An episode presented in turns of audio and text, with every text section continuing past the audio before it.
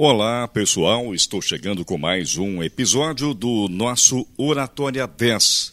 Hoje eu vou falar sobre a importância do uso correto da voz. Um dos mais poderosos instrumentos na comunicação humana, a voz. E a voz é algo muito peculiar. Cada um de nós tem o seu próprio timbre. É como a impressão digital, ela é única. Nos acompanhe. Oratória 10 para quem busca excelência na comunicação pessoal.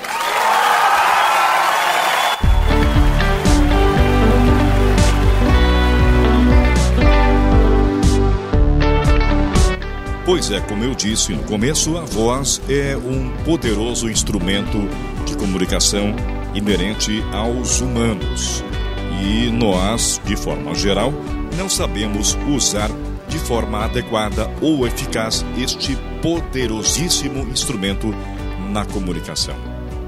A palavra representa uma ideia e constrói uma mensagem. Mas quem transporta essa ideia, mas quem transporta essa ideia e essa mensagem é a modulação da voz.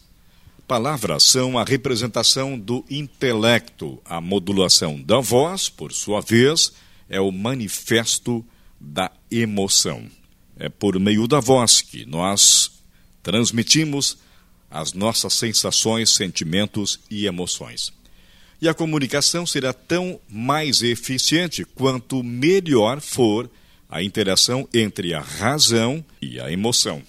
Acontece com frequência de uma pessoa dizer algo que lhe parece totalmente lógico e ser entendido de maneira ilógica por seu interlocutor. Às vezes, uma tentativa de elogiar transforma-se em uma pesada ofensa. Por outro lado, uma crítica severa pode ser aceita como uma manifestação de amizade e carinho por que isso acontece? No primeiro caso, porque a emoção da voz não foi compatível com a qualidade da mensagem. No segundo caso, porque a aspereza do comunicado foi amenizada por uma entonação correta e deixou claro que aquela crítica era algo, era um desejo de construção de uma manifestação de amizade.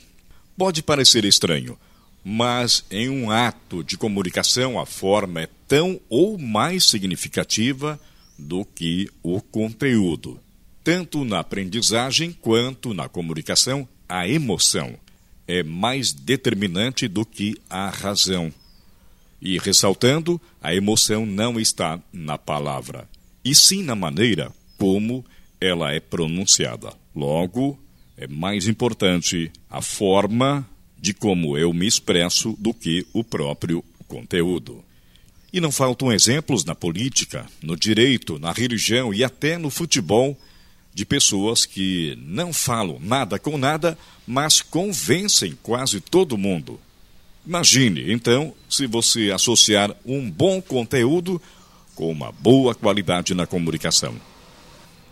Aliás, se você deseja convencer alguém com os seus argumentos, a primeira providência é estar você mesmo convencido. Senão, sua comunicação será falha. A comunicação sem consistência não se sustenta por muito tempo. Boa comunicação, boa oralidade, voz firme, segura e boa aparência são qualidades cada vez mais decisivas no competitivo mercado de trabalho. A capacidade comunicativa é uma das ferramentas mais poderosas que o ser humano pode possuir e considerado um diferencial determinante. A começar pela escola, onde o estudante precisa, com frequência cada vez maior, fazer apresentações orais dos seus trabalhos diante dos colegas e dos professores. Depois que se forma e busca o exercício da profissão, é obrigado a enfrentar entrevistas e dinâmicas de grupo para vencer a concorrência pesada. E quando consegue uma colocação profissional, quanto mais sobe na hierarquia, mais precisa participar de reuniões, de processos de negociação, fazer apresentações de projetos, ministrar palestras em convenções e seminários. Lembre-se, quem domina a comunicação vence. Para você que deseja fazer uma palestra na sua empresa, na sua entidade, na sua associação, comercial ou industrial, nos contate para mais informações. E assim estamos chegando ao final de mais um episódio Oratória 10. Muito obrigado pela atenção e até a próxima.